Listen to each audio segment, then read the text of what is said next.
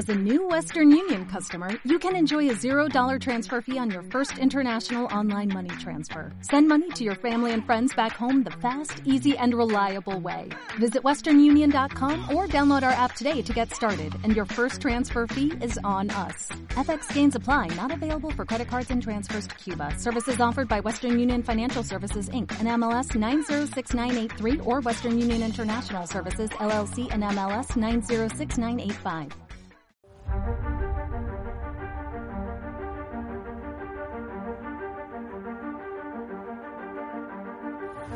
Bienvenidos a El viajero de la ciencia, un intento por dar respuesta a las preguntas más apasionantes que se abren ante la ciencia y la tecnología.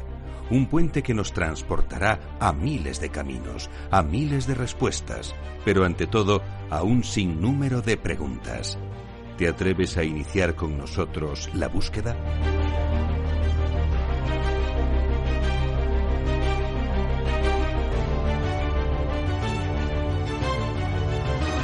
El viajero de la ciencia te invita a dejarte llevar por la curiosidad.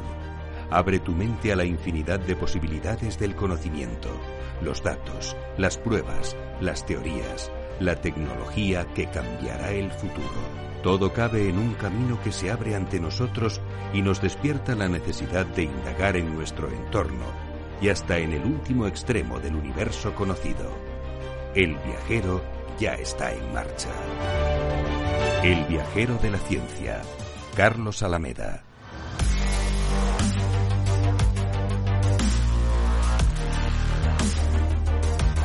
Hola viajeros, ¿qué tal? Aquí estamos un día más con todos vosotros para traeros eh, las últimas novedades, lo más importante en ciencia y tecnología. Y la verdad es que hemos tenido y estamos teniendo unos días absolutamente maravillosos para hablar de ciencia, para hablar de todo aquello que os gusta, que os interesa. Fijaos, por ejemplo, la humanidad sigue viviendo momentos históricos en Marte. ¿Quieres conocer cómo fue el primer vuelo de un dron en el planeta rojo, quédate con nosotros. El hombre ha dado un paso también muy arriesgado en laboratorio, insertando células humanas en embriones de mono.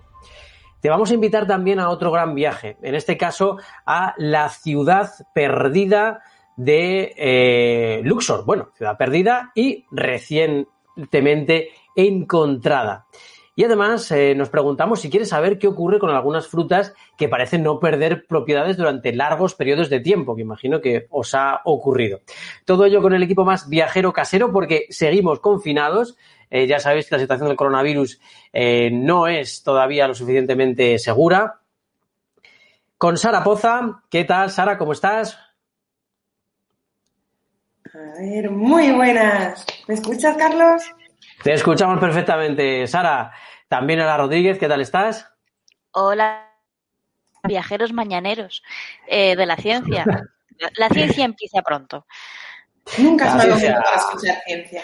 Exactamente. Nunca es mal momento para, para, escucharlo. Y hemos tenido también en redacción a Beatriz Álvarez y a Teresa Gundín. Teresa Fernández, que luego nos va a sorprender con un tema interesante en Luxor. Arqueología, ya sabéis, siempre con, con Teresa Fernández. Y Alberto Coca, que está a los mandos eh, de sonido más científico en los estudios de Capital Radio. Y en la edición y al micrófono, vuestro viajero de la ciencia aquí presente, eh, Carlos Arameda. Pero lo que vamos a hacer ahora es eh, comenzar hablando de un gran, gran, gran vuelo de la humanidad. Los hermanos Wright, como sabéis, eh, pues fueron los primeros que, consiguieron volar en la Tierra, pero hemos conseguido, hemos conseguido volar en un planeta que no es la Tierra. Hemos conseguido volar en Marte. Y lo vamos a ver junto a nuestra compañera Ara Rodríguez.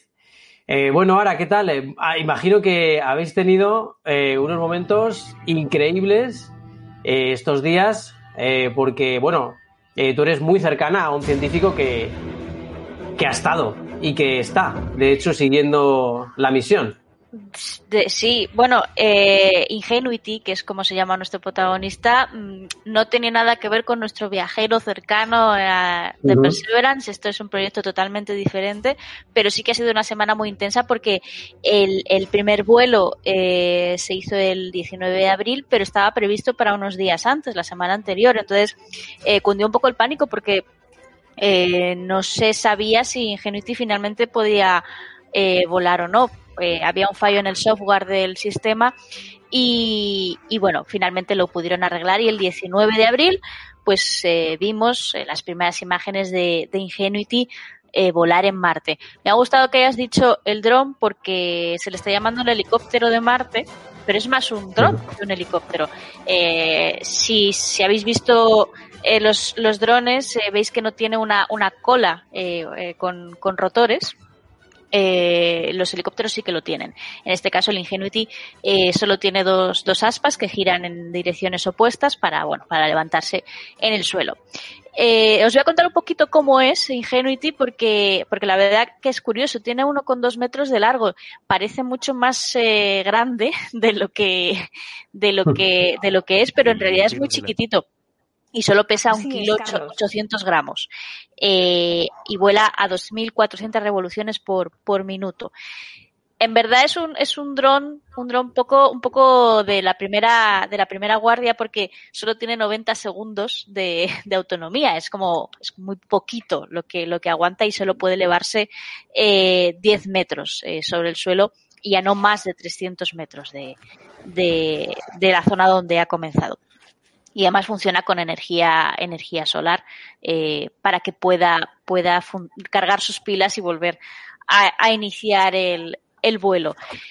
Además, eh, se pensaba que, que, el Ingenuity iba a tener una, una tarea científica increíble, pero, pero nada más allá de eso. Es simplemente la NASA ha querido probar que pueden efectivamente volar en un planeta que no es el nuestro y que y simplemente el eh, Ingenuity es una manera de probar la tecnología eh, eh, para futuras misiones que sí que tengan una misión científica de análisis de la atmósfera de, en este caso de Marte, pero también se está planteando Júpiter o las lunas de, de Saturno.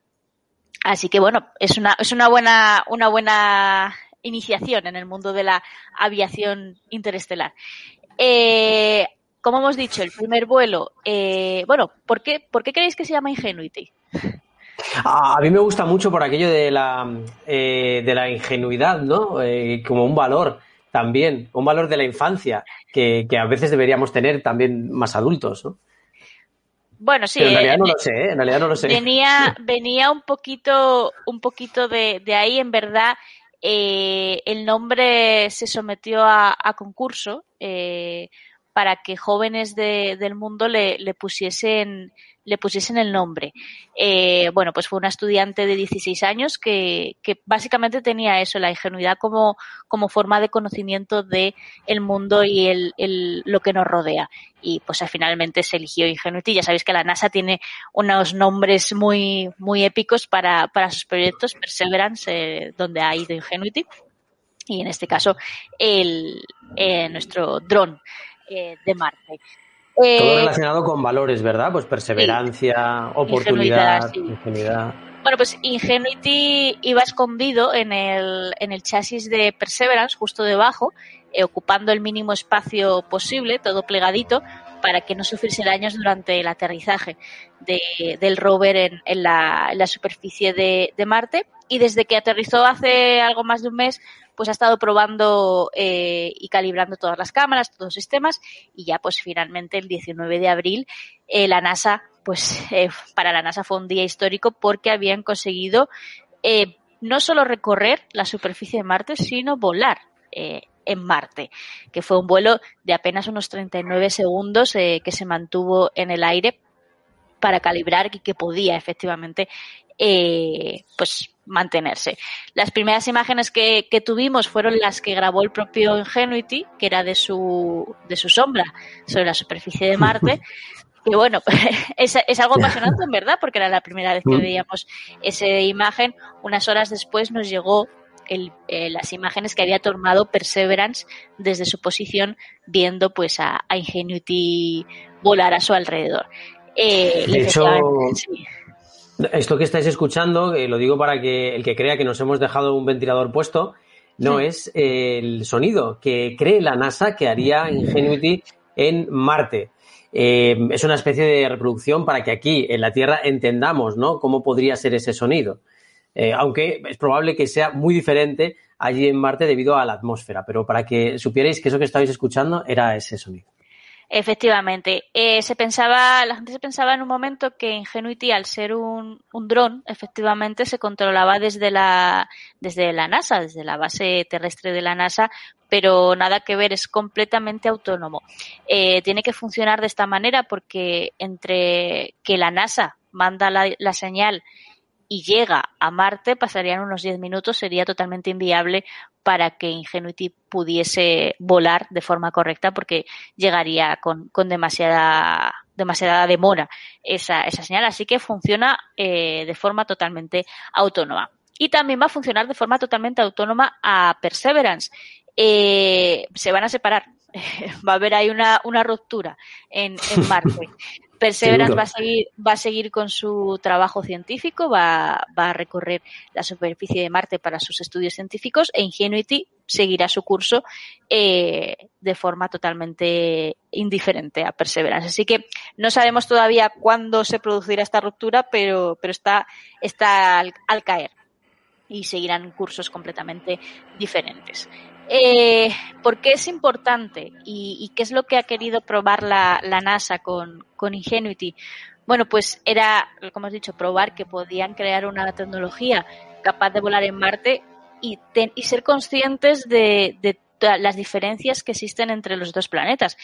Recordemos que la gravedad es diferente, es un la gravedad es un 60% menos eh, que en Marte que la, que la Tierra, por lo tanto, tenían que tener en cuenta este factor la temperatura también es importante. La, eh, recorre desde los 20 hasta los menos 140 grados centígrados. Por lo tanto, es un clima muy adverso y la creación de los sistemas para Ingenuity tenían que tener en cuenta esta variación térmica.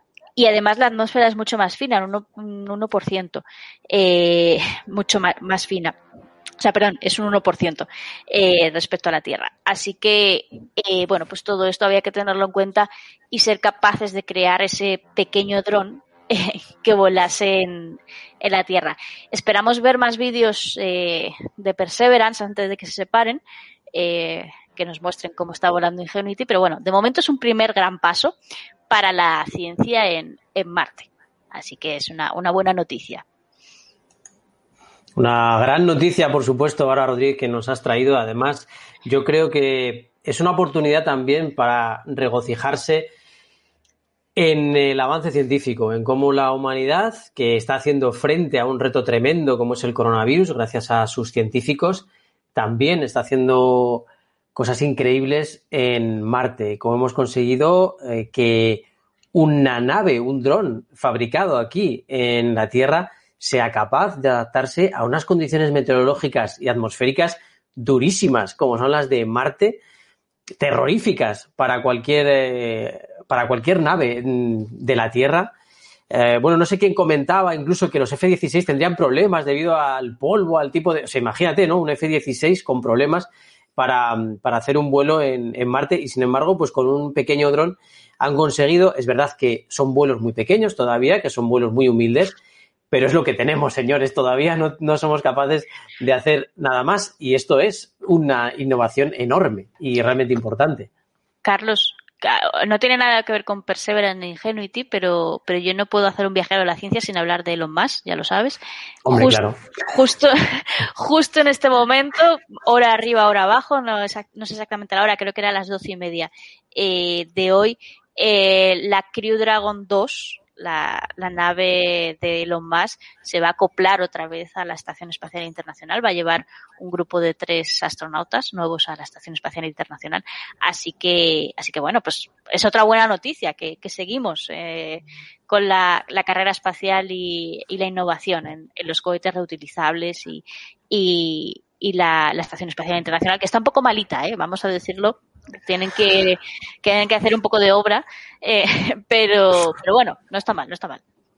Eh, bueno, quizás sea un buen momento para empezar a plantearse renovar algunas instalaciones, ¿verdad? De la estación espacial. A ver, teóricamente la Estación Espacial Internacional actual debería, debería estar ya inoperativa. Eh, ya ha caducado su, su, fecha, pero bueno, la está manteniendo por el coste que supone crear una nueva y mandar una, una nueva estación. Pero mm, se está hablando de, de ya crear la, la, siguiente, también porque Rusia se quiere retirar del proyecto y hacer la suya propia. Ya sabemos cómo va esto de, de la guerra esto espacial. Es como, esto es como la Superliga, ¿no? Yo quiero hacer la mía.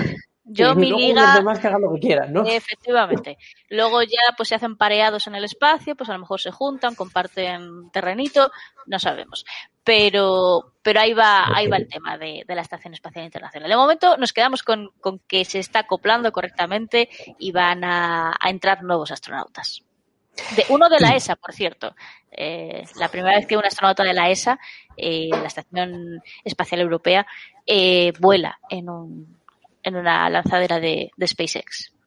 Fíjate, fíjate, la primera vez ¿eh? que, un astronauta eh, europeo prueba esos eh, cohetes especiales de SpaceX de Elon Musk, que por cierto, hemos tenido una noticia esta semana muy interesante sobre Elon Musk, no sé si la habéis seguido, pero Neuralink ha conseguido que un simio sea capaz de manejar con su cerebro conectado a Neuralink un videojuego. Eran videojuegos sencillos, el, típico, ¿no? De, del tenis, este que hemos visto todos. Bueno, todos. los, los los, los, de los 80, más, no sé si Sara lo habrá visto, este juego de las barritas. ¿Tú lo has visto, Sara, ese juego? Me quieres sonar, me quieres sonar. Ahora es de mi quinta, ¿eh? Sara, bueno, Sara, Sara, que, tú eres de la quinta, Sara, que yo lo he visto, el ping-pong ¿Sí? de toda la vida. Claro. Dos líneas que se mueven así y tienes claro. que pagar sí, la sí, sí, sí. Vale, Sí. vale, vale. Pero Pues, hay, eh, pues hay versiones bien más, mono, ¿eh? hay versiones más nuevas, pero la esencia está ahí. Y el mono lo pilotaba bien. Mejor que yo. Sí, No me y, y lo, lo increíble es que lo hace con, con los impulsos de, de su pensamiento, ¿no? Que es lo más alucinante. Yo no, la verdad es que es un tema para profundizar, profundizaremos en él, pero solamente lo superficial parece ser bestial, ¿no? Que tú tengas un chip aquí conectado y seas capaz de manejar el, el videojuego. Os tengo que confesar que yo sueño con en, en algún momento la ciencia llega a ese punto en el que compensar las cosas se puedan ejecutar. bueno, sería el colmo de un increíble, ¿no? mago, ¿no? Bueno, ya seríamos más vagos. Vamos, ya, si ahora mismo lo tenemos todo súper fácil, no te quiero ni contar. No te quiero ni contar.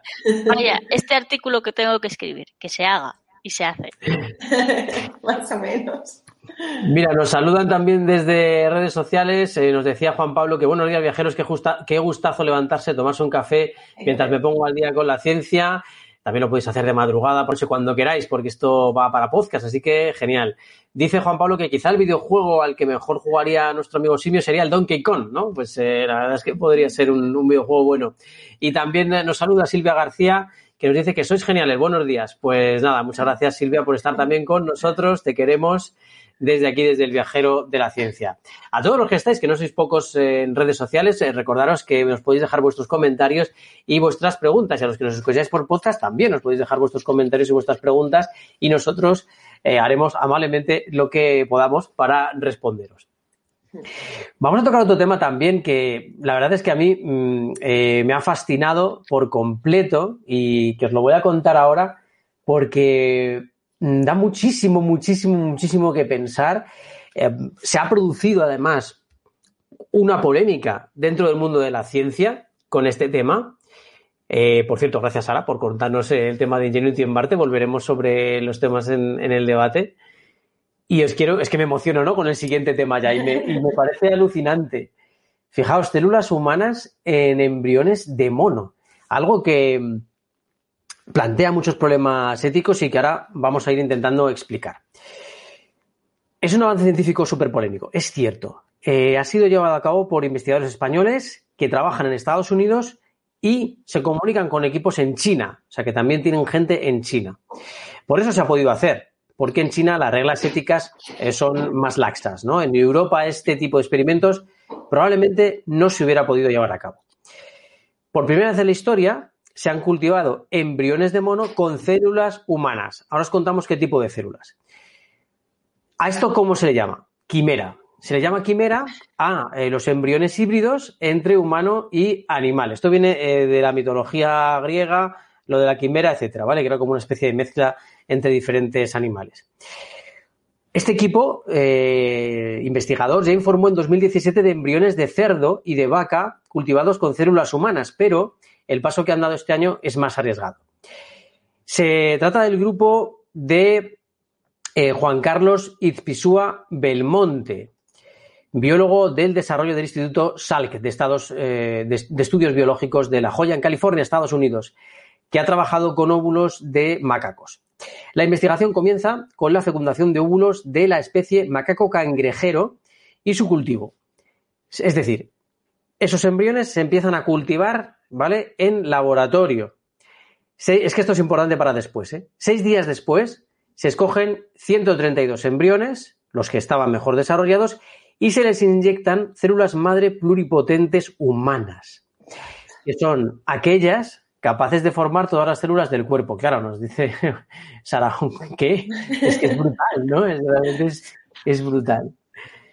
Y entonces, fijaos, ya, ya sabéis, ¿no? Que los embriones en laboratorio, pues igual que lo hacen en el útero, ellos van desarrollándose. Cada uno desarrolla combinaciones diferentes de estos 132 embriones entre células humanas y de mono. Y como se esperaba, comienzan a no progresar. A los 11 días ya solo quedaban 91. En el día 17 apenas sobrevivieron una docena.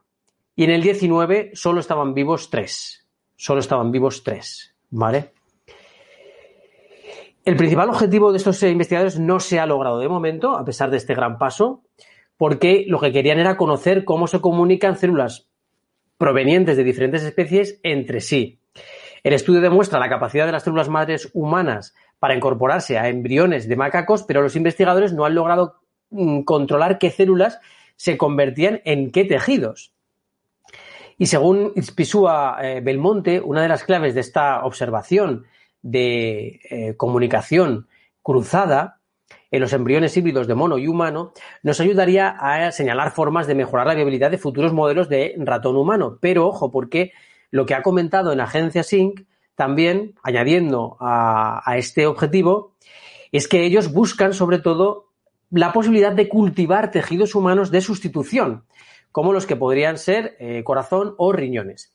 Y también probar medicamentos candidatos para enfermedades humanas con más precisión que los modelos animales o entender mejor el propio envejecimiento de las células humanas. Ese es el objetivo, ¿no? Crear órganos de laboratorio viables para trasplantes. Pero hay críticos que dicen, oye, esto también se puede hacer con especies menos polémicas que el mono, porque el mono tiene un parentesco muy estrecho con el ser humano. Y, y, apuntan un tema, apuntan, oye, mm, lo importante aquí, o lo que hubiera sido muy peligroso, sería haber implantado estos preembriones en el útero de un monogestante. Ahí sí hubiera sido peligroso porque estás hablando de que eh, una especie híbrida entre mono y humano estaría gestándose ya, ¿no? Dentro de, un mono y podría eh, salir de ahí una especie eh, nueva. Probablemente no sobreviviría mucho tiempo, pero, pero ya eso genera eh, un problema ético muy grande. Em, claro, hay muchos investigadores que dicen que esto sería muy grave si se llegara a implantar una, célula eh, en un útero eh, gestante, ¿no? Bueno, de hecho, fijaos, pero quiero, quiero no quedarnos solo en la polémica, sino también pensar un poco en, en lo que los propios investigadores dicen, ¿vale? Y para ello he recopilado un corte de Estrella Núñez, que es catedrática de bioquímica de la UCAM, Universidad Católica de San Antonio de Murcia. Ella también eh, trabaja en este, en este grupo y nos decía lo siguiente sobre los cuidados que han tenido en referencia a temas deontológicos y éticos.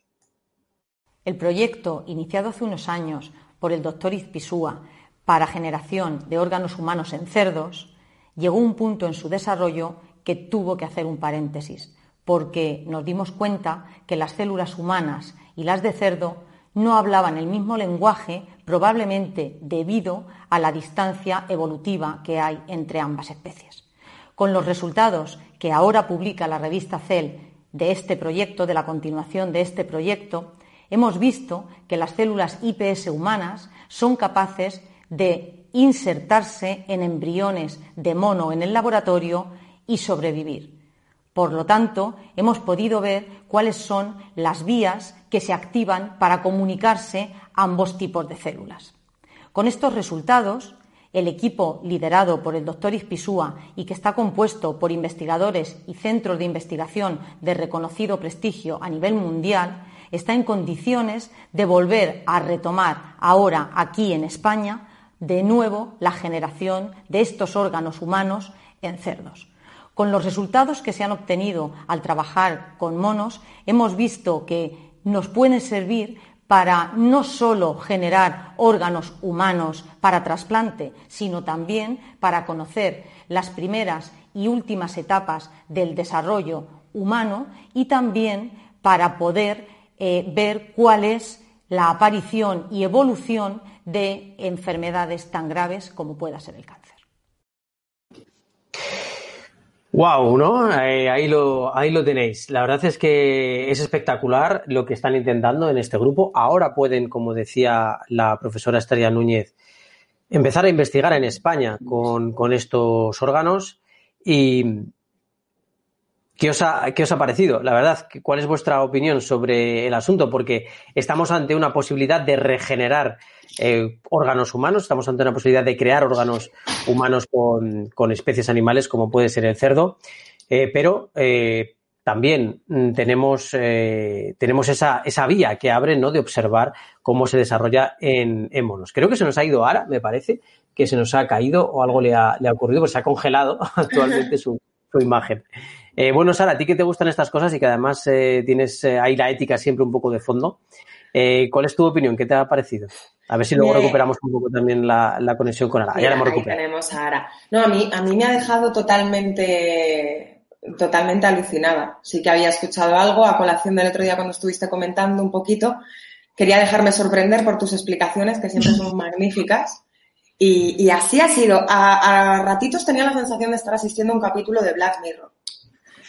Sabéis que yo siempre voy a estar a favor de todos los avances científicos y de todo lo que supone la ciencia.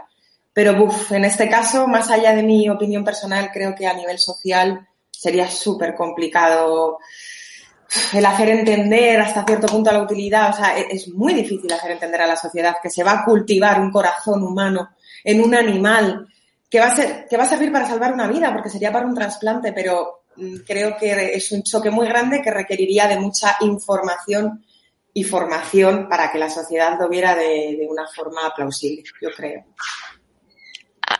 además del peligro del, del de, vale, empezamos por eso, de crear un corazón en un mono, por ejemplo, pero ¿qué nos impide llegar un poquito más lejos en ese, en ese avance científico?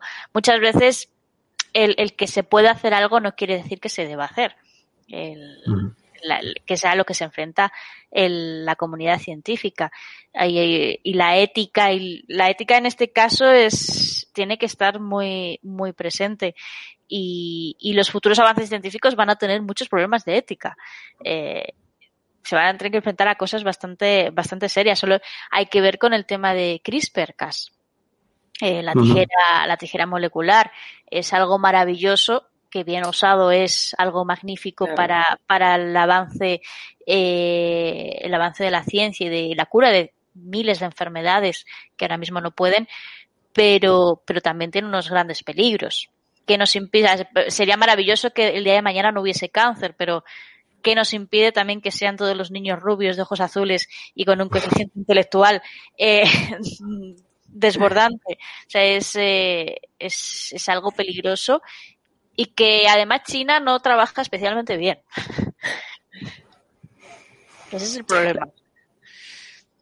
Sí, la verdad es que, a ver, mm, eh, China creo que necesita un cambio muy grande.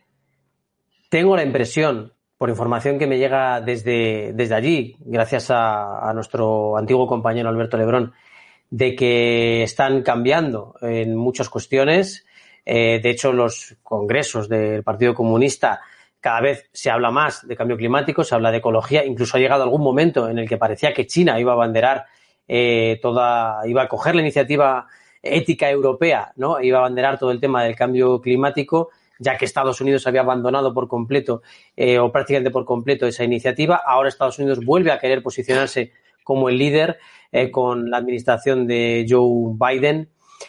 Pero China tiene que hacer una serie de reformas muy importantes.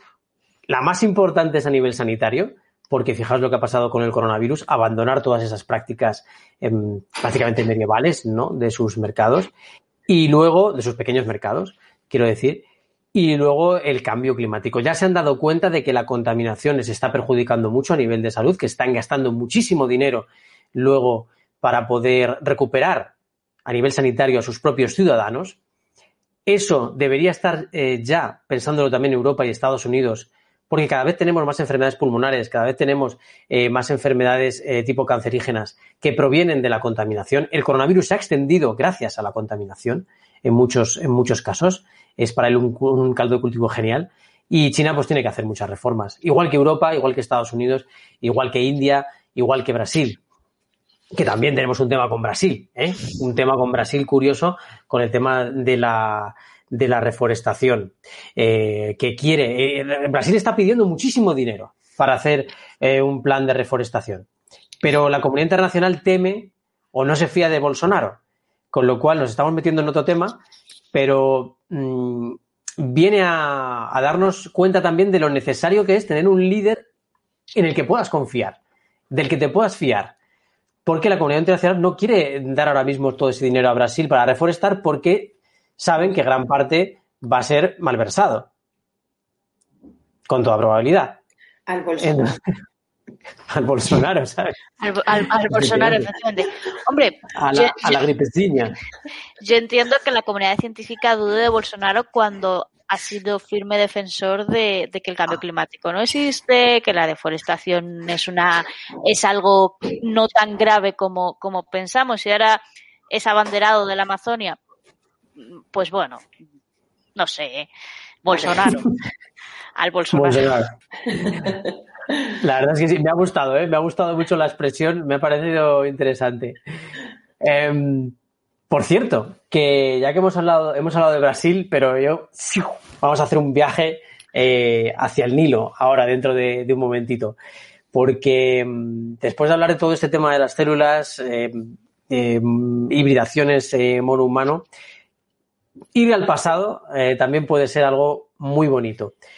Porque Egipto, como siempre, nos da sorpresas. Egipto, esa tierra maravillosa, esa tierra que te recibe bajo el marco incomparable de las pirámides, bajo el marco increíble de su cultura, de su antigüedad, de la época de los faraones, de esos desiertos de arena llenos de historia y llenos de secretos y de tesoros también nos ha dado un nuevo tesoro a la humanidad.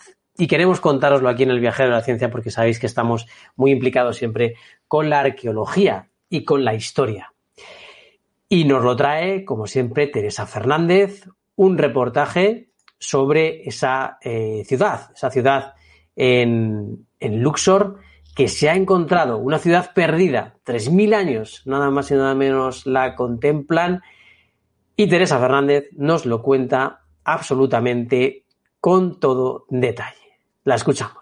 Así es, Carlos. Vamos a hablar de uno de los hallazgos más relevantes ocurrido hace tan solo unos días. Y es que, como todos sabéis, ha sido hallada la ciudad perdida de Luxor, con más de 3.000 años de antigüedad. Esta urbe, también conocida como la ciudad dorada perdida, se sitúa entre el templo de Amenhotep III, al oeste de la ciudad moderna de Luxor, y el templo de Ramsés III, en otra localidad arqueológica situada en la orilla del Nilo, frente a Luxor. Las conclusiones a las que han llegado los autores del descubrimiento han sido básicamente tres. La primera es que esta es la mayor ciudad antigua encontrada en Egipto, localizada al sur del país. Fue fundada por el faraón Amenhotep III, que gobernó entre los años 1391 y 1353 a.C. La segunda conclusión es que fue el mayor asentamiento administrativo e industrial de la época en la zona. y la tercera es que continuó en funcionamiento durante los reinados de Tutankamón y Ai. ¿Qué buscaba la misión egipcia cuando se toparon con este hallazgo? En realidad buscaban el templo mortuorio de Tutankamón. Trabajos de excavación que arrancaron en septiembre de 2020 y que en pocas semanas han permitido descubrir varias zonas o barrios con calles flanqueadas por casas, algunos con muros de hasta 3 metros. Además, se cree que la ciudad se extiende hasta la famosa Deir el Medina, importante poblado de obreros y artesanos del antiguo Egipto. ¿Qué tipos de, de construcciones se han identificado? Bueno, podríamos decir que hasta el momento habría cuatro tipos de instalaciones en cuatro zonas distintas. En la parte sur, una panadería y un área de preparación de comida con hornos y cerámica de almacenamiento, que por su tamaño consideran que abastecía a un gran número de trabajadores. Otra parte, todavía a medio de descubrir, se corresponde al distrito administrativo y residencial, con construcciones más grandes y bien dispuestas. Está rodeada por un muro en forma de zigzag con una sola entrada que conduce a los pasillos internos y a las zonas residenciales. Este trazado probablemente respondía a razones de seguridad. En una tercera zona se ha desenterrado un taller que cuenta con una parte destinada a la producción de ladrillos de barro, usados para construir templos, y otra de moldes de fundición para la fabricación de amuletos y elementos decorativos. En el norte, un cementerio de extensión todavía por determinar se han encontrado varias tumbas de características similares a la del Valle de los Reyes y el Valle de los Nobles. La misión espera hallar algunas intactas y llenas de tesoro. Ojalá así sea, ¿no?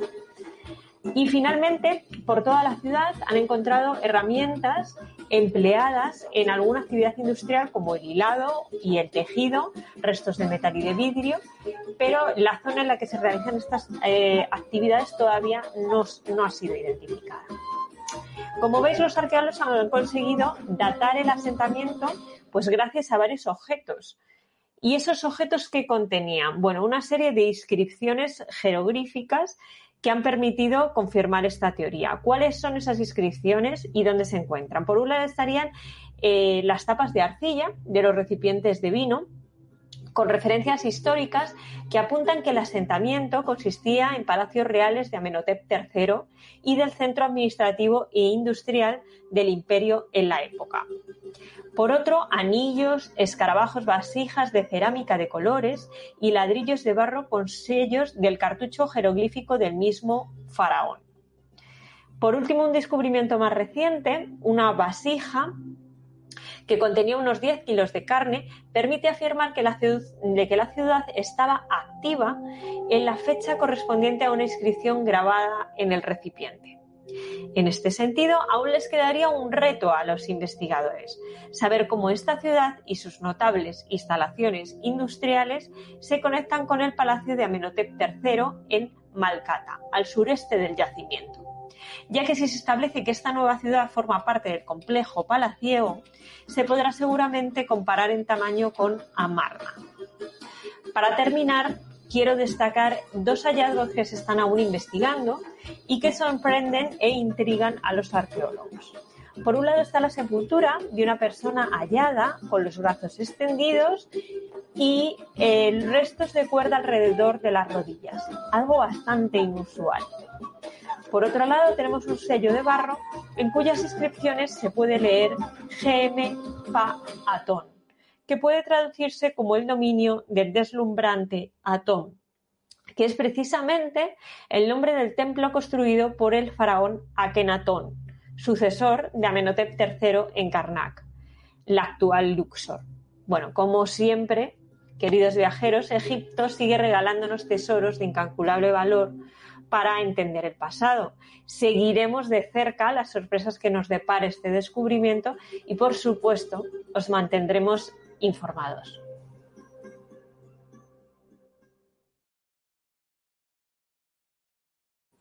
Muchísimas gracias a Teresa Fernández que nos eh, mantiene siempre informados de todo lo que tiene que ver con la arqueología y con eh, el mundo de la historia, siempre en países increíbles, en Egipto, en Babilonia, siempre lugares eh, alucinantes que, nos trae Teresa Fernández. Eh, bueno, pues volvemos con la maleta llena de, polvo, ¿no? Dime, dime ahora. Yo solo tengo una duda. Siempre se la ha conocido como la ciudad perdida de Luxor.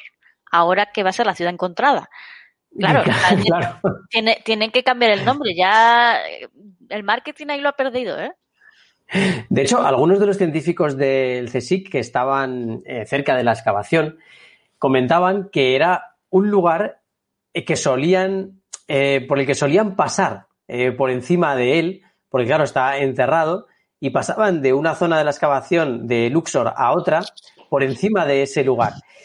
Y de hecho, me estaba yo preguntando si yo pasé por encima de ese lugar o no cuando fui a Egipto. Y quizá si alguien que nos está escuchando ha estado en Luxor, quizá haya pasado por encima de esta ciudad y ni siquiera se haya dado cuenta porque estaba totalmente enterrada. Entonces podríamos haber pasado por ahí y no saberlo. Ahí dejamos la incógnita, cada uno que recuerde un poco lo que, lo que ha vivido allí, pero vamos, yo recuerdo perfectamente el viaje a Egipto y, estoy pensando el día aquel y he traído imágenes a mi cabeza que pensaba que nunca iba a recordar, intentando saber si, llegué a pasar por encima. Pero es un descubrimiento, desde luego, impresionante, un descubrimiento absolutamente brutal el que nos ha regalado Egipto y esperemos, esperemos que, sigamos eh, así porque la verdad es que puede traer muchísimo, sobre todo que nos haga entender mejor esa época y esos, esa vida de la gente, que muchas veces solo se conserva gracias a, momentos realmente especiales como lo que ocurrió en Pompeya. Porque lo que ocurrió en Pompeya nos ha dado una fotografía gracias a esa erupción del volcán y gracias a que eh, el volcán mm, dejó todo mm, petrificado para nosotros. Y en este caso ha sido la arena del desierto la que nos deja intacta ese momento de la historia, esa fotografía de hace 3.000 años, lo cual nos ayuda a entender cómo vivía la gente, no solo los grandes faraones, no solo la gente rica, de cuyas construcciones tenemos más información porque son las más resistentes, sino también de la gente más humilde, de la cual tenemos menos información, porque claro, sus construcciones habitualmente pues eran como mucho eh, de adobe a Dios gracias, ¿no? Si no eran de paja o de madera. Entonces, eh, tenemos esa información de la vida cotidiana que también nos resulta realmente importante. Pues fijaos qué bonito, ¿no? Eh, si ya habitualmente tienes pocas, tienes muchas ganas de ir a Egipto, pues esto ya te deja con, más todavía, ¿no? ¿Habéis estado alguna vez en Egipto? ¿Qué va? Yo lo tengo pendientísimo.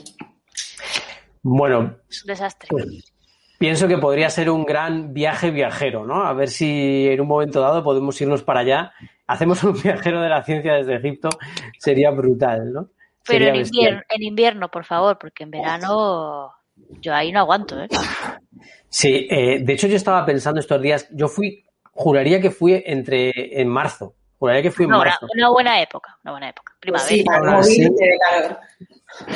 y aún así, bueno, a ver, es buena, es buena por la noche sobre todo hacer fresquito, está muy bien, pero lo que es por el día, hay días que hace calorcito y bastante. Y yo pensaba, ¿cómo será esto en agosto? Dios mío, tiene que ser tremendo. Terrible, tendría, que, ir con la cabeza tapada, el paraguas, todo, todo.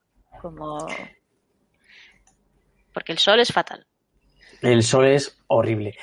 Bueno, nos vamos a ir a hablar aquí más a un tema más europeo, seguramente. Eh, un tema que a todos nos intriga también y mucho, porque muchas veces em, compramos en el supermercado fruta que parece momificada. O sea, es decir, que se pasa en casa un tiempo y te la comes una semana después y dices, pues esto está igual que cuando lo saqué del supermercado. Esas manzanas, ¿no? Que parecen enceradas, que parecen abrillantadas. Eh, Sara Poza, ¿qué, ¿qué, nos traes en este, en este portal? Ay, si solo fuera una semana, Carlos. Dice, te la comes una semana después. Cuando te cuente yo lo que te voy a contar, igual hasta cambias de, opinión. Bueno, yo quería, además en este caso, y más que nunca, me apetece, me importa mucho la opinión de los viajeros. Al final la ciencia es eso, ¿no? También es intercambio, experimentación. Entonces, yo quiero preguntar cuánto hace que los viajeros que nos escuchan no se toman, no se comen un tomate, por ejemplo, los tomates que, que a los que nos gustan los tomates nos morimos por un tomate con sabor a tomate. Yo no recuerdo cuándo fue la última vez que me tomé un, tomate con, con, ese saborazo y, y, con ese jugo propio de, de los tomates de huerta, como yo digo. Igual que con los tomates, ocurre con muchas otras frutas y hortalizas. Las fresas, por ejemplo. Es complicado encontrar una fresa que digas, wow, no está ácida o... Bueno, ¿por qué ocurre todo esto? Nos lo hemos preguntado un montón de veces en las últimas décadas. Se ha investigado mucho, se experimenta mucho y casi siempre llegamos a la misma conclusión, ¿no? Bueno, pierden sabor porque se recolectan antes. Bueno, pues efectivamente, por ahí va un poco el asunto, ¿no? Por los puntos perfectos de, de maduración. Todo esto, todo esto que os estoy contando, viene porque en un viaje que yo hago a Budapest, hace tiempo ya, antes de los tiempos pandémicos, en la recepción del hotel te daban la bienvenida con unas deliciosas manzanas. Por supuesto, yo me cojo una manzana que decido guardar porque en ese momento no me apetece comer y la manzana me acompaña durante todo mi viaje a Budapest porque no encuentro el momento de comerme la manzana, incluso se vuelve a Madrid conmigo. Ahí ya tiene poco que ver el, el síndrome de Diógenes de cada uno, pero la manzana se vuelve a Madrid conmigo. En mi nevera pasan tres meses en los que yo no me como la manzana y sigue ahí. Cuando decido cogerla, para ver tres cómo meses. está eso, tres meses. La Wow. manzana estaba absolutamente impecable, sin una sola muestra, sin una manchita, nada. Era una manzana, una manzana modelo. Claro, yo ante eso dije, bueno, esta manzana hay que comérsela aunque hayan pasado tres meses, a ver qué me encuentro. Bueno, pues la manzana estaba como recién comprada. A partir de ahí mía. no me había pasado nunca, supongo que porque nunca había extendido tanto el momento de comerme una fruta que, que previamente comprado. Pensé que, que mi frigorífico era lo más, es lo primero que pensé. Dije, bueno, ha conservado la manzana, pero no, verdaderamente. Y con el tiempo fui investigando un poquito y las manzanas eh, se hace con otro tipo de, de frutas y hortalizas, pero en este caso las manzanas, las peras también se somete a este tipo de, de conservación, de almacenamiento, es un tipo de almacenamiento barra conservación agrícola, eh, de atmósfera controlada, o sea, lo que quiere decir es exactamente lo que, lo que la palabra refiere, controlar la atmósfera en la que se encuentran los niveles de nitrógeno, de oxígeno y de dióxido de carbono que genera la fruta. Todo esto, para que nos entendamos un poquito, la fruta respira, respira igual que nosotros. Cuando está en el árbol, digamos que respira de una forma más natural, mediante los procesos de, de salvia, pero cuando la cortamos, la fruta tiene que seguir respirando. Lo hace a través de sus tejidos. Cuanto más tiempo tiene que respirar fuera del árbol, esos tejidos se van envejeciendo a costa de esa respiración. ¿Esto qué quiere decir? Que nosotros si hacemos una recolección de manzanas en el momento óptimo, cuando las manzanas están listas para recolectar, el tiempo de permanecer bonitas, estéticamente cuidadas para venderse al consumidor, es muy efímero.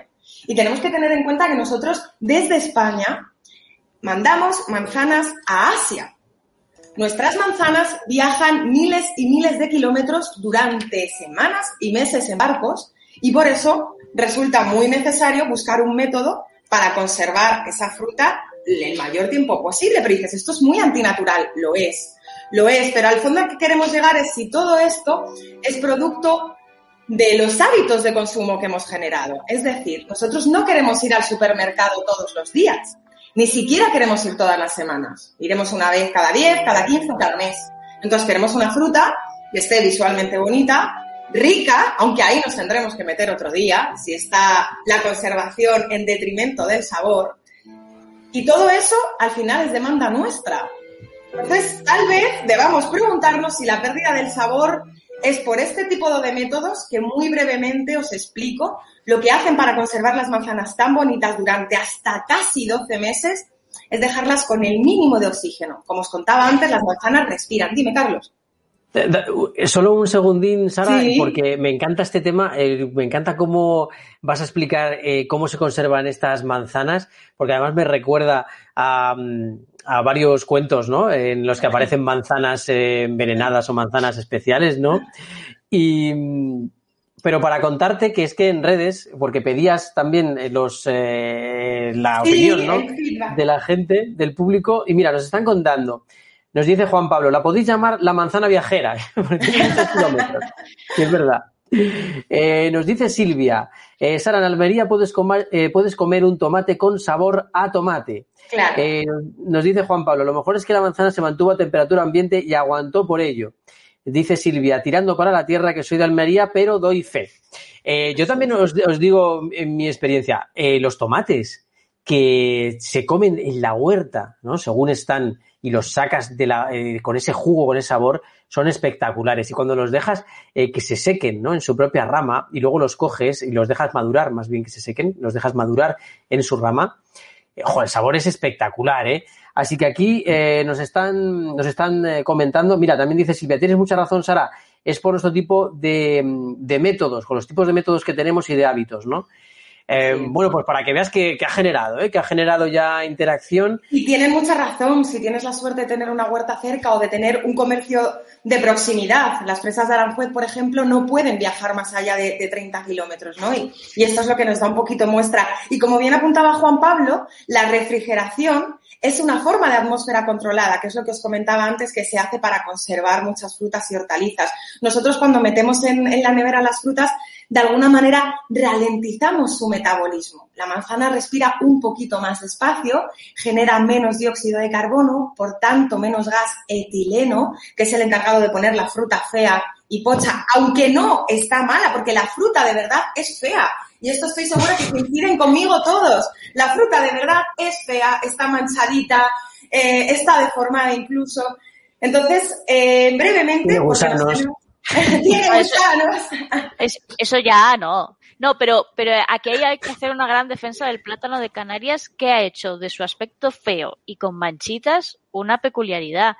Abajo los plátanos amarillos tienen que ser feos. eso, eso, eso. Además que el, sabor de una banana no, tiene nada que ver con el plátano de Canarias, de verdad. Es, que no tiene. Al igual que le ocurre al plátano, le pasa a la manzana, le pasa a las peras. Las peras son feas, o sea, tienen que tener manchas marrones. Exacto, exacto. Y normalmente en el proceso... Sí. No, perdón, nos dice Loli que los mejores tomates son los de la huerta de Ávila, ¿eh? que eh, fijaos en Ávila que hace malo, pero como tenemos mucha luz, pues los tomates son potentes. No lo pongo en duda, no lo pongo en duda. Ya para terminar, simplemente deciros porque es muy curioso, en estas atmósferas controladas, normalmente de parte del almacenamiento agrícola, a estas manzanas, como os digo, se, las almacena a todas en, grandes espacios y se les reduce el nivel de oxígeno. Normalmente la manzana ronda un 78% de nitrógeno, un 21% de oxígeno. Bueno, pues este oxígeno se llega a reducir casi hasta menos del 2%. Se le deja a la manzana con un 1,5-2% de oxígeno, lo suficiente para que siga respirando y no muera, pero lo suficientemente reducido como para que no genere dióxido de carbono y por tanto etileno y se ponga feita. Es decir, dejan a las manzanas un poquito en coma. Manzanas en coma.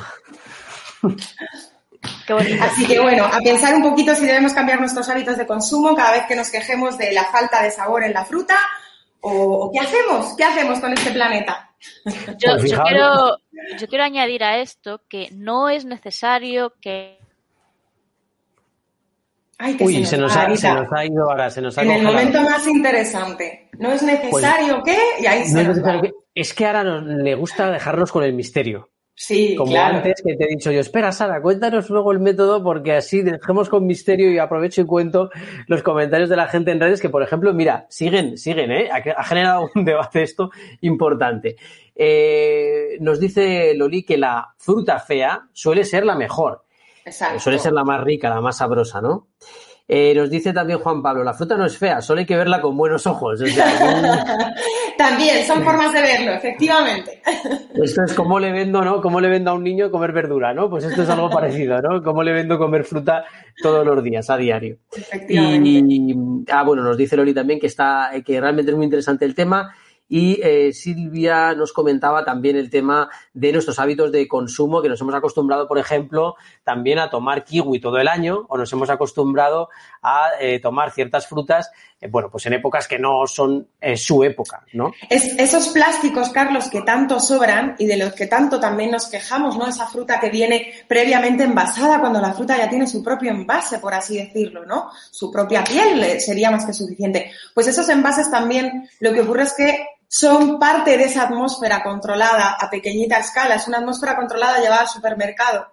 Cuando esos plátanos están envueltos en bandejas con plástico agujereado, normalmente lo que pretenden ahí es reducir la cantidad de oxígeno que el plátano tiene dentro y así generar una menor cantidad de dióxido, como hemos hablado antes, y de etileno que hace que se eche a perder la fruta. Entonces, también esos plásticos con los que nos encantaría terminar tienen que ver con esa conversación, conservación que nosotros demandamos.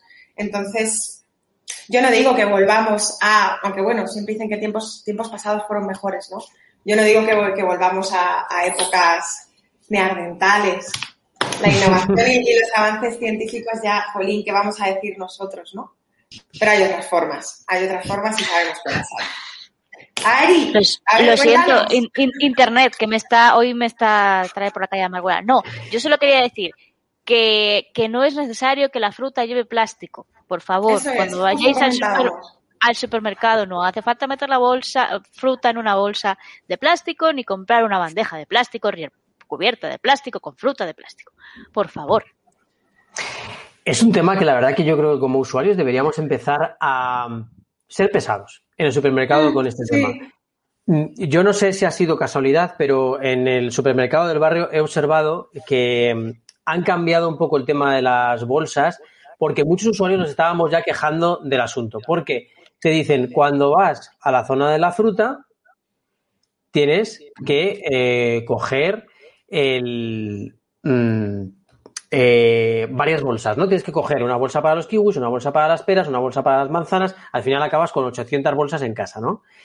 Que sí que es muy higiénico y todo eso está muy bien, pero también el gasto en bolsas de plástico es brutal. ¿Qué han hecho? Como han visto que la gente rechazaba este tema y que a ellos les venía muy bien tener eh, eh, pues eso, que nos que diferenciáramos en diferentes bolsas, porque luego lo pesan y te cobran de forma más rápida y más fácil, lo que han hecho es poner mm, bolsas de cartón que al usuario le resulta menos desagradable y también eh, plástico biodegradable, que te resulta también menos desagradable cogerlo y tal. Y luego llegas a casa y dices, bueno, al menos, al menos es biodegradable, ¿no? Que ya es ventaja. O esto es algo que, que, la gente no tiene en cuenta. Si, si en el comercio en cuestión no usan bolsas de plástico, pero yo voy a una frutería del barrio, de mercado de proximidad, y sí que usan bolsas de plástico, yo lo que hago es guardarlas y la siguiente vez que vaya a comprar, le doy las mismas bolsas que me ha dado para que las vuelva a rellenar. Que bueno, es una forma de, de hacer una, algo más sostenible y, son bolsas que solo han estado 10 minutos en uso, porque entre el mercado y casa no hay mucho espacio eh, y enseguida van al frutero o a la nevera. Así que que si en algún momento caen en vuestras manos bolsas de plástico, podéis reutilizarlas, no pasa nada. Lo que sí que hay que evitar es esas bandejas de, de de plástico con, con luego papel film, en la que la, cada mm. manzana viene envuelta también en otro plástico. Eh, eso sí que hay que acabar con ello y debemos ponernos serios como, como consumidores, dejar de comprar esas cosas porque, porque bueno, no, no nos llevan a, ningún sitio. No es necesario tanta seguridad para una manzana. No es una baliza nuclear, que no pasa nada si se roza un poquito. Exactamente, es el único, además es el único poder que nos queda, ¿verdad? Como consumidores, el elegir.